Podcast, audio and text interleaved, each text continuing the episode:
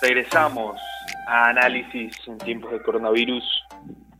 Eh, regresamos con una entrevista muy importante, un entrevistado muy brillante, que es Alfonso Ramas, editorialista de Diario El Universo. Eh, Alfonso, ¿cómo estás? Bienvenido a nuestra casa, Radio Fuego. Buenas tardes, ¿cómo están? Eh, Alfonso, estuve leyendo tus editoriales y me impresionó que no una, pero dos veces trataron de lo que está pasando en China o lo que pasó en China o cómo China nos mintió o qué es lo que podemos hacer contra China. Hoy día sale en el mismo diario eh, en el que tú trabajas, China admite que muertes en Wuhan por COVID-19 fueron casi un 50% más de lo que se informó. Yo, a título personal, a la dictadura china no le creo ni el santiamén. Yo creo que estas cifras van a ser aún más. Y pasando el tiempo se van a conocer más cosas que hasta ahora no se conocen. Eh, ¿Cuál es tu perspectiva del tema? ¿Tú crees que la situación en China, eh, tú, crees que llegamos hasta el punto que China hizo la enfermedad en laboratorio o tú crees que ya se nos está yendo de las manos estos rumores sobre la dictadura china? A ver, yo creo que realmente eh, hay todavía mucha discusión y muchas conjeturas respecto al origen real del virus como tal. Eh, se dice, pues, y básicamente todos los indicios apuntan de que esta, este hábito o esta costumbre eh, alimenticia de los, de los chinos de comer eh, cierto tipo de, mamíferos y de, y de murciélagos que son receptores y portadores de una serie de, coronavirus ha sido un factor fundamental y, yo creo que, que, tarde o temprano se llegará a la explicación de que efectivamente pues eh, eh, el virus comenzó eh, en ese en ese lugar no en un mercado como se dice en los mercados húmedos de determinadas ciudades de China. No hay una no hay una teoría definitiva no hay una teoría definitiva respecto son simples conjeturas o datos científicos eh, realmente respecto de que el virus podría haberse dado en un laboratorio y que por un descuido del laboratorio ya eh, se, se pudiese haber eh, efectivamente no de forma intencionada porque realmente no creo eso ya que por descuido en un laboratorio pudieron haberse filtrado determinados virus pero hasta ahora, pues sí, son conjeturas, son datos científicos que tendrán que ser refrendados y que posibilitarán en un momento determinado tener una visión o un escenario más claro, ahí también de las responsabilidades políticas, en este caso del, régimen chino, ¿no? Eh, hasta ahora lo que tenemos son posibilidades y conjeturas. Eh, Alfonso, ¿cómo estás? Mariela Viteri. ¿Por qué es importante saber el número real de muertes por COVID en China? Alfonso, porque realmente sí es importante. A ver, Mariela, eh, hola. En realidad, pues para todos los países determinar pues el número real de, fallecidos a consecuencia del virus es importante. Eso va a dar, de hecho, inclusive un reflejo eh, de la tasa de mortalidad.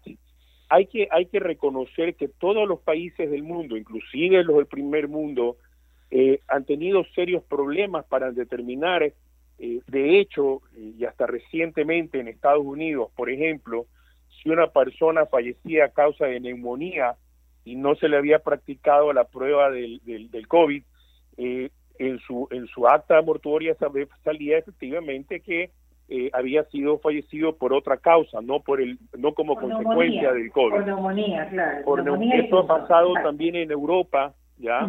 Eh, de hecho, debe haber pasado en China. En China, mm. tenemos que recordar que en China hay otro inconveniente, que es la censura o la propaganda del partido gobernante. Pero más allá de eso, hay que reconocer que, que sí, que en todas partes eh, se ha lidiado con este problema, ¿ya?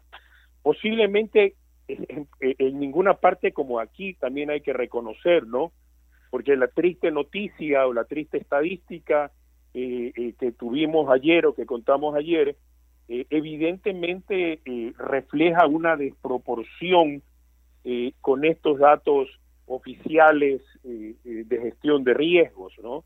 Entonces, sí, yo creo que para todos los países y para cada país, en este caso para el Ecuador, resulta doloroso, trágico constatar eh, eh, el número de fallecidos, con un tema adicional que es importante señalar, que si ese número de fallecidos, claro, en una quincena hay que ver qué fallecidos, porque ahí estamos contando los fallecidos, o mejor dicho, los enterrados, los que han sido enterrados en diversas en diversos cementerios. Eh, hay muchos represados también del mes de marzo, pero ese número de fallecidos, descontando el promedio normal que, que fallece habitualmente en un año normal, por llamarlo así, en nuestra ciudad o en nuestra provincia, está colocando el Ecuador entre los cinco países con más fallecidos en todo el mundo y posiblemente eh, con la tasa, con una tasa de mortandad, eh, si tomamos en cuenta el número de habitantes, entre las tasas de mortandad más altas del mundo, ¿no? Que, que insisto, es muy triste así eh, aceptarlo y, determinarlo. Sí, es Alfonso. Alfonso, pero eso, eso realmente no, no sabemos por qué nos tocó a nosotros. Créeme que, que me lo pongo a pensar y digo, ¿qué pasa? Guayaquil es un, es un puerto obligado, Guayaquil Guayaquil es muy caliente, Guayaquil es un puerto donde la gente vibra. ¿Por qué nos tocó a nosotros? Mariela, es muy difícil señalarlo. Yo, yo creo particularmente, estoy convencido eh, de que este virus llegó a Guayaquil no con la primera paciente eh, a fines de febrero que se determinó. Yo creo que este virus estuvo ha estado circulando en Guayaquil eh, desde qué sé yo, inicios de febrero, que es básicamente el inicio también del contagio de los casos de coronavirus en, en, España. Eh, si nosotros partimos de la eh, estrecha relación por, bueno, los médicos dicen que de finales de enero ya el virus está en Ecuador, hay médicos que lo aseguran. Es muy posible, eh, Mariela, y creo que habría que reflejar, no ha habido todavía un dato estadístico que establezca la diferencia o el excedente de, de fallecidos entre enero y febrero del 2020 en relación a los del año pasado, ¿no? Entonces, si tomamos en cuenta esa realidad, que posiblemente eh, el virus eh, estuvo eh, eventualmente instalado en Guayaquil semanas antes, yo creo también que hay que señalar que más allá de algún esfuerzo aislado, las medidas de confinamiento, de aislamiento, de control, hay que reconocerlo también que no funcionaron en otras partes del mundo, pero también desafortunadamente no funcionaron en nuestro país no funcionaron en nuestra ciudad.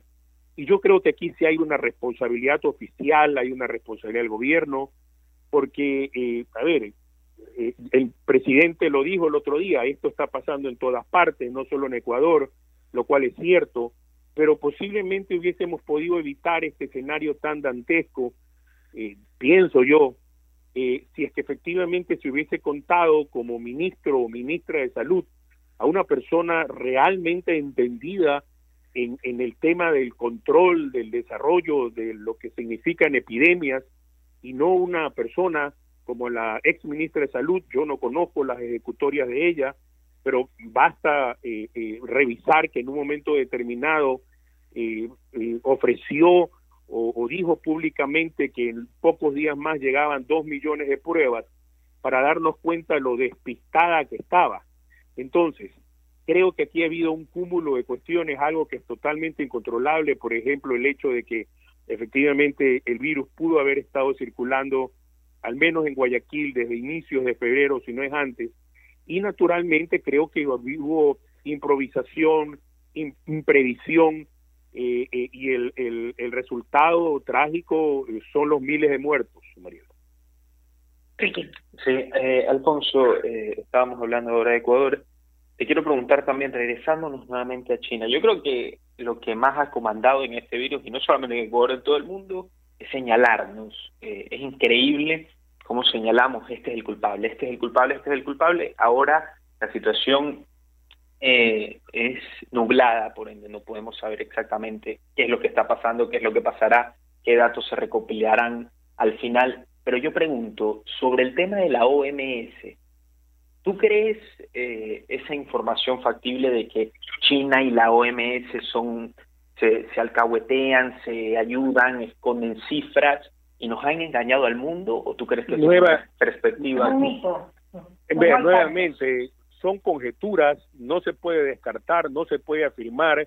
Lo que sí es cierto es que Taiwán, que no forma parte eh, de la Organización Mundial de Salud por, por, toda la cuestión geopolítica que, que atañe y que involucra pues, el, el impasse entre China y Taiwán, las autoridades de, Taiwán habían advertido a fines de diciembre que eh, por una carta que luego se ha hecho un correo que se ha hecho público habían advertido de esta de este de esta extraña enfermedad de este virus y ya habían dicho públicamente que el virus se contagiaba entre personas habían advertido de esa posibilidad cuando recién eh, la República Popular China admite esto eh, semanas después, el día 20 de enero. Es decir, que transcurrieron tres semanas eh, hasta que efectivamente el gobierno chino admitió de esta posibilidad. Antes se señalaba que el contagio básicamente era de animal a persona.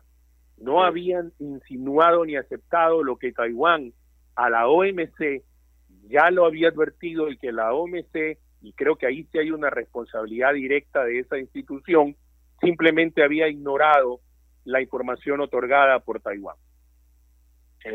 y la información, eh, pregunto yo, eh, tengo entendido, eh, ABC News sacó hace una semana que en, desde, desde el principio de diciembre, al menos la CIA o los Estados Unidos ya tenían entendido la capacidad de, de fuerza que tenía este virus, que tenía esta pandemia. Hay, hay informes, hay informes también eh, supuestamente clasificados, divulgados, no aceptados oficialmente por el gobierno de los Estados Unidos, en el sentido de que se había advertido de que este tipo de enfermedad o de neumonía típica se había presentado, se estaba presentando en China desde mediados de noviembre. Entonces, claro, eh, hasta ahora pues todos son, y estoy utilizando mucho esta palabra, conjeturas, indicios, posibilidades. No hay nada todavía eh, definitivo. Creo que en este momento, pues, tanto las autoridades chinas como las autoridades de la Organización Mundial de Salud, eh, el centro, todos los, organismos de control de enfermedades infecciosas en los Estados Unidos estarán tras la pista realmente de cómo comenzó este virus.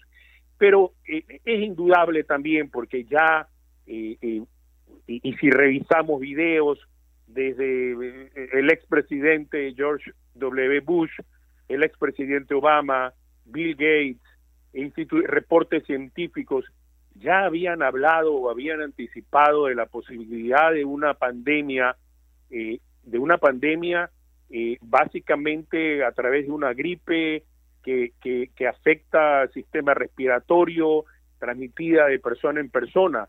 Este mismo doctor eh, Fauci, que es la eminencia médica ahorita en los Estados Unidos, él ha señalado y recordaba el otro día con un entrevistador de la CNN que hace como 20 años él le mencionó que su gran eh, pesadilla era efectivamente que un día se desate en el mundo a nivel global una pandemia de este tipo.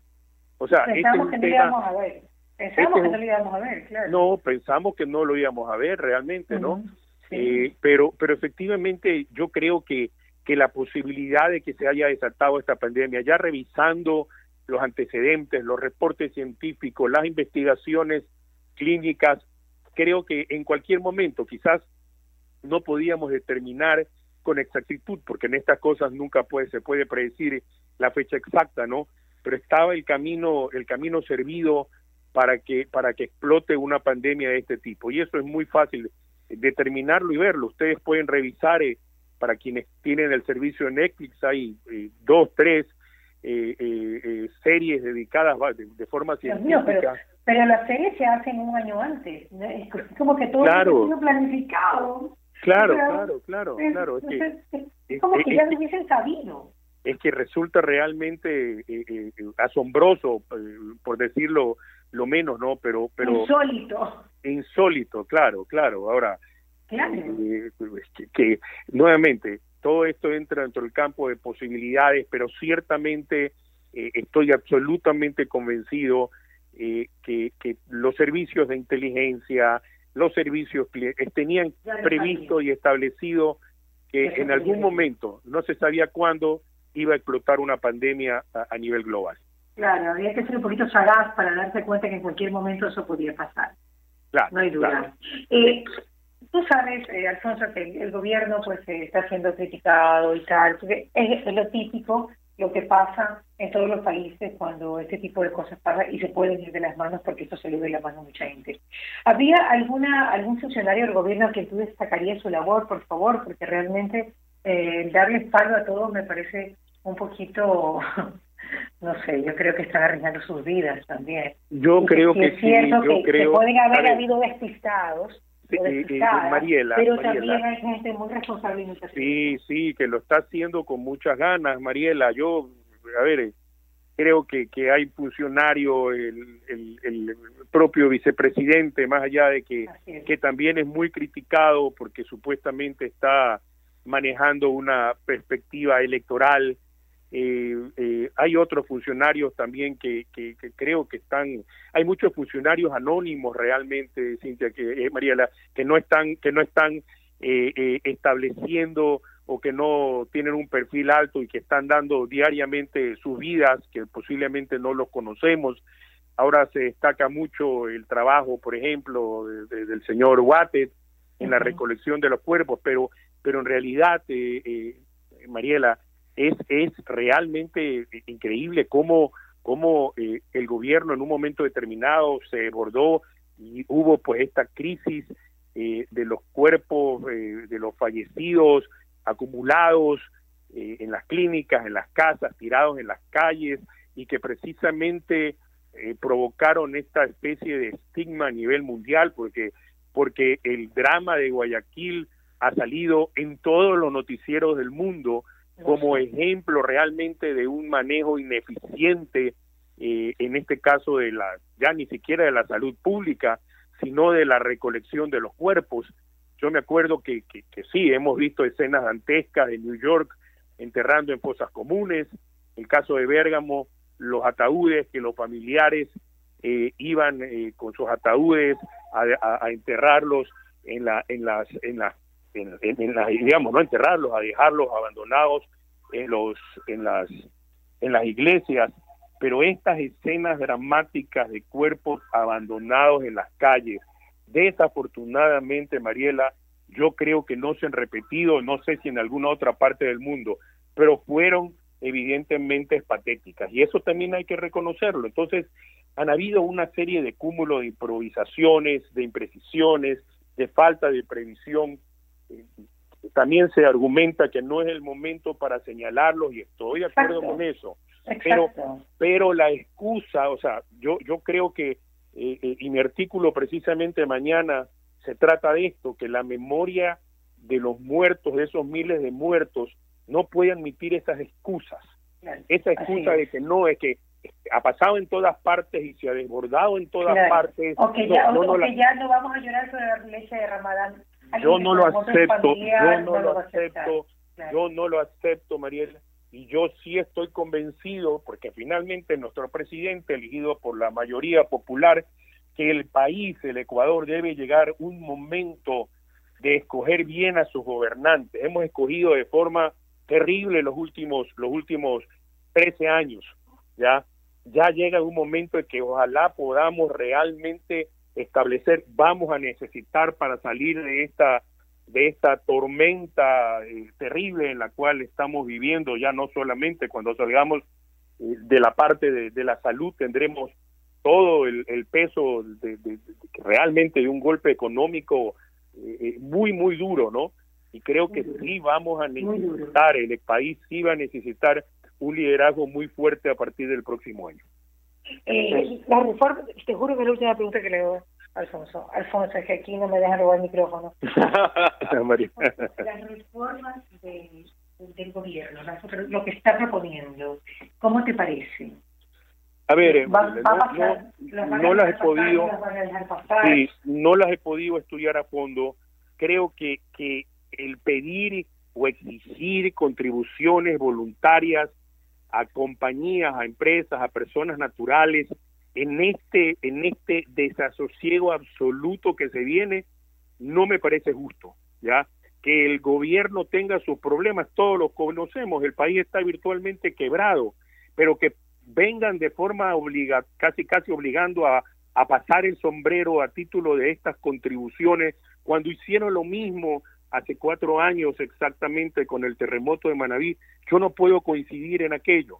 Yo creo que es el momento para reformas estructurales que no que no no lo van a hacer básicamente porque este es un gobierno débil y seguramente pues eh, eh, tendrán pues el recelo de que eh, se produzca algún tipo de problema social mayor y como señalaba no he tenido oportunidad para poder rescatar lo positivo pero por esencia por esencia y de lo que tanto se ha hablado este tema de exigir estas contribuciones de forma obligatoria aún más en este en este en esta situación económica me parece totalmente eh, eh, fuera de contexto en realidad María pero entonces de dónde Alfonso de dónde va a venir la plata bueno, bueno. estamos virtualmente quebrados eh, eh sí sí supuestamente supuestamente se hizo un pago de 300 millones de dólares hace semanas a, a, tenedores de bonos con la idea de que en los próximos días o en la próxima semana Creo que esta semana que pasó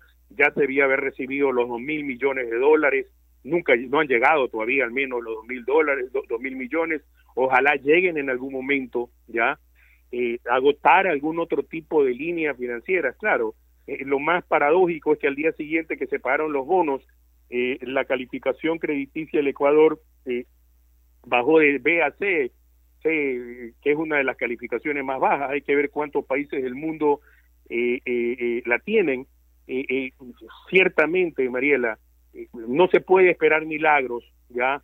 No se puede esperar milagros, pero en un momento serio, objetivo, tendremos que llegar también a, establecer este desastre económico después de la bonanza enorme que tuvo el país durante tantos años.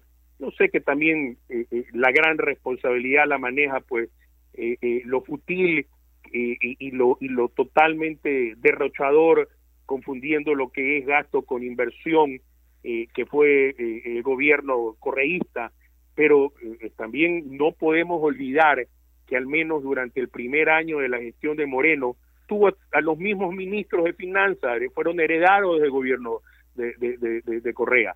Y habría que preguntar o investigar cuál fue el endeudamiento agresivo que tuvo el Ecuador en ese primer año de la gestión del presidente Moreno. Entonces, pongamos las cosas en, en, en un contexto más, más, más básico, ¿no? Eh, eh, y evidentemente, y yo quiero decir, Mariela, aquí se vienen momentos muy duros para todos, especialmente para los más desposeídos, porque efectivamente eh, aquí habrán cierres de empresas, habrán quiebras, habrán simplemente imposibilidad de realizar pagos. ¿ya? A lo que se debe sumar ahora, pues, esta exigencia del Estado de que todos debemos aportar, ¿ya? Eh, eh, y una reflexión adicional, si, si al menos tuviésemos la certeza de que esos recursos van a estar bien invertidos, recordemos lo que pasó pues hace cuatro años y con la denuncia de hace pocos días eh, realizado por una por la por la señora Fernández de Manta en la cual pues efectivamente eh, establece o, denuncia que cerca del 80% de lo que se recaudó con el noble propósito de ayudar a Manaví simplemente nunca llegó a su objetivo final. Entonces, y ese es un eh, tema tan trillado durante estos cuatro años que nosotros como ciudadanos manaditas también lo decimos cuando podemos, pero sin embargo sin ningún retorno. Es como hablarle a la pared porque no, no tenemos el retorno realmente. Pero estamos hablando pues eh, de que ya vivimos nuestra experiencia y que si se puede organizar bien esos recursos, yo creo que todos tenemos que colaborar, Alfonso. Creo yo que de alguna manera, y como decía Nelson primero en la entrevista anterior, algo que me llamó la atención, que le pide a las empresas grandes no solamente donar para las familias, porque eso lo tienen, sino tratar de conservar todos los trabajos de la gente. Ese, va, a ser, ese, ese va a ser el gran desafío. Sí, porque es un lujo. ahora, ojo, yo creo que ese gran desafío, ese es el gran desafío. va a incorporar también la posibilidad de un régimen laboral más flexible. Más flexible. Porque en las actuales circunstancias, Mariela, muchas empresas, muchas empresas van a tener serios problemas y en ese sentido también que habrá que, que, que, que eh, invocar que, que los dirigentes laborales, el PUT y otras centrales de trabajadores también también aporten despojándose de determinados prejuicios. Exacto. Porque, a ver, ¿qué es lo que quieren? Que se derrumbe aquí el mercado laboral y que hayan miles de desocupados o crear o posibilitar el incentivo de un régimen laboral más flexible, más inclusive, más inclusivo, ya eh, que, que, que, impida pues que se, el despido masivo de los trabajadores. Entonces estamos tratando de, de un tema de supervivencia, no de ideología. Y en, y en ese contexto, ojalá que, que mucha gente que tiene que tienen estos prejuicios los dejen a un lado, los superen por, por, por un Ecuador más viable, al menos en los meses que, que se nos vienen. Al menos en los meses que se nos vienen, no hay duda. Sí, Alfonso, Eh, ya te hago la última pregunta, Alfonso, porque ya estamos a contratiempo. Eh, me pareció muy brillante lo que hayas dicho de, de en resumen, en resumen, el trabajo del equipo y, de ponernos de acuerdo. En tu editorial Gobernarte en, en tiempos de pandemia, eh, tú resaltas, eh, este editorial es de hace dos, o tres semanas, eh, resaltas que Lenín Moreno es el gobernante más impopular de la zona, incluso por debajo que Alberto Fernández. Alberto Fernández, a mí, al menos de mi perspectiva, no ha hecho el mejor manejo que digamos eh, de la Argentina. Te pregunto a ti, eh, ¿esta impopularidad venía arrastrada desde antes o tú crees que al igual que la pandemia se expandió inesperadamente eh, por no haber hecho, por ejemplo, cosas tan simples, que parecen tan simples, no sé qué tan difícil sea hacerlo, que tú resaltas en tu, en tu editorial, eh, habernos preparado médicamente, traer ventiladores, implementos médicos a fines de enero, se jugó el partido de la Libertadores, o sea, muchas cosas que parecen tan pequeñas, pero son tan importantes, son tan vitales. Tiene que ver también con, otros, otras dirigentes, porque pues, no todo puede recaer en el presidente. No, yo sé, no, no, no, pero lo que estoy preguntando es a base de su editorial. Sí, Mariela, sí, yo estoy de acuerdo con lo que tú dices, pero también es el presidente el que tiene que dirigir a sus mejores hombres, el que tiene que seleccionar a sus mejores hombres. Yo hago ahí una, una pregunta. ¿Creen ustedes que la anterior ministra de Salud era la más indicada para manejar esta, este, este tsunami que se nos venía en esas circunstancias? Una persona que, ofrece... A la, gente, a la gente se la ve en el campo de batalla. Eh, pero si un claro, cristiano tiene fe, pues veamos cuando algo pasa si realmente tiene fe. Porque Mariela, pero tienes que tener en tus antecedentes la preparación para manejar este, como yo señalaba, el control de las grandes epidemias es una instrucción o es una selectividad en un momento, es una especialización profesional que no que pocos la tienen en el país, pero que sí existe. Entonces, por, por Dios santo. Nuestro actual, eh, nuestro actual ministro la tiene. La tiene, pero nuestro actual ministro está hace tres semanas, o no sé exactamente en qué fecha, Mariela. Tres semanas, pero bueno, volviendo, volviendo al punto, sí, eh, Moreno tenía y ha tenido, no ha podido recuperar su, su imagen desde el mes de, de octubre, pero sin embargo es importante señalar que presidentes que han venido arrastrando un declive importante de popularidad desde hace algunos, desde hace algún tiempo, el caso del señor Piñera de Chile, ha logrado repuntar no de una forma notable, pero sí de una forma significativa, ¿ya? Hay gobernantes que han manejado este tema de la, del control y del manejo de una forma mucho más eh, eh, enérgica, por llamarlo así, con resultados eficientes, con resultados eh, muy claros a nivel del respaldo del respaldo popular el caso del Perú por ejemplo para no irnos más lejos entonces sí desafortunadamente en este caso pues a nuestro presidente que ya venía siendo que venía arrastrando una baja popularidad este este hecho o estos hechos este, este descontrol este desborde simplemente lo ha afectado más y de acuerdo pues a, estas mediciones hechas por, por determinados organismos internacionales, determinan al menos que, que, podría ser considerado el gobernante menos popular en la región en estos tiempos de pandemia. Sí, Alfonso, pero recuerda que la popularidad también tiene que ver con la retórica, tiene que ver con proponer algo y no cumplirlo,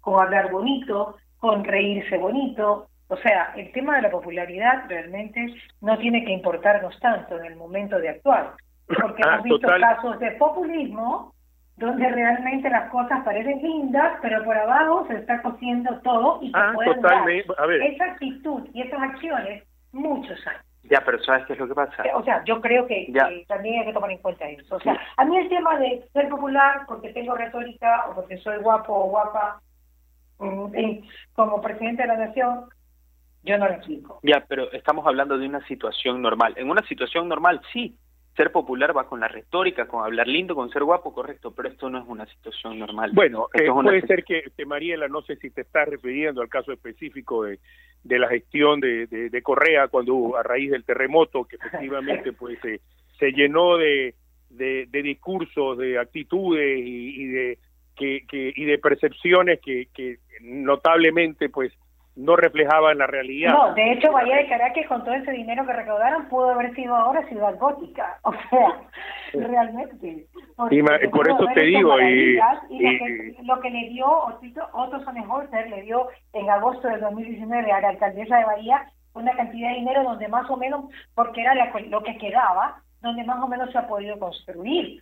Pero yo he visto Manaví entero caído caído y se recolectó dinero como para que en este momento todo Manaví sea ciudad gótica. Claro, es, que, nuevamente, Cintia, si reflejamos la posibilidad... Mariela, Mariela, tercera vez que te estoy... Discúlpame, Mariela. Mariela, eh, eh, te quiero nuevamente señalar, si, si están determinando, insinuando que es el 80% eh, eh, de los recursos que no llegaron a Manaví. Pues, ¿qué más podemos estar hablando? No se ha hecho realmente una auditoría integral. Lo que pasa es que no se dijo a tiempo. Eh, eso, esa denuncia debe haber sido hace mucho tiempo. Sí, se debió haber dicho hace mucho tiempo. Ahora, ahora volviendo, volviendo a este tema de la popularidad o no, eh, claro, ahora se cuestiona de que el presidente no aparece, de que efectivamente por su situación de salud, pues es una persona proclive eh, o sensible de forma vulnerable, muy vulnerable, así es, claro. Pero nuevamente, si lo yo yo creo que aquí hay una realidad inobjetable, eh, eh, Mariela, y es el hecho de que efectivamente el número dantesco de muertos, ya de ser de verificarse de forma definitiva, está demostrando un desconcierto total en el manejo del problema. Eso sí lo quiero, lo quiero considerar. Eh, no tengo idea realmente, no sabemos, porque podría pensarse que si es que en dos, tres semanas aquí se produjeron cuatro mil, cinco mil muertos y siguiendo la tendencia eh, eh, más o menos de un 10%, que es la que se ha reflejado, estamos hablando de que aquí existen 50 mil infectados, no tenemos una idea. Ahorita lo que hay que tratar de procurar, porque el gran desafío para el gobierno es plantear el levantamiento paulatino o absoluto de la cuarentena sin que esto se convierta en un desmadre. Y los países que lo han hecho de forma eficiente han introducido la necesidad de exámenes masivos como única posibilidad real para poder controlar de alguna manera la situación. Bueno, te cuento una buena noticia. Eh, en este PC5 Viteri está trayendo un tomógrafo que va a servir para poder detectar a tiempo el coronavirus, que, es una manera eh, que los americanos están utilizando para poder detectarlo, que yo creo que sería buenísimo en estos momentos, ¿no? De ver dónde se instala, de qué forma se puede utilizar, todo, cómo puedes acceder. Todo lo que sea necesario, pero si tú revisas las investigaciones o las publicaciones científicas te señalan que deberían haber miles de exámenes. Como yo lo escribí hace dos semanas, esos dos millones de, de, test que, ofreció la, la ex ministra de Salud, ojalá hubiesen Hubiese estado sido aquí en verdad. Ecuador. Claro, sí, exacto. sí. Ojalá no sabemos por qué no fue verdad, no sabemos por qué no fue verdad. O sea, No, pues- si fue un despiste de ella, se equivocó así más o menos como la bombón que, que, que sumó mal y restó mal, o, o sea, no sabemos por qué. Mariela, pero se equivocó con un 10 menos, porque en vez de, de ser 2 millones, creo que van a llegar, que todavía no llegan 200 mil. O sea, realmente patético, por llamarlo así, pues, ¿no? Ay, señor. Bueno, Alfonso, yo creo que es hora de despedirnos. Un gustazo haber estado contigo en la Casa de Fuego. Y pues obviamente gracias por esta entrevista. Ojalá que Mil gra- gracias a usted. Un abrazo, Alfonso. Alfonso, muchas Encantado. gracias.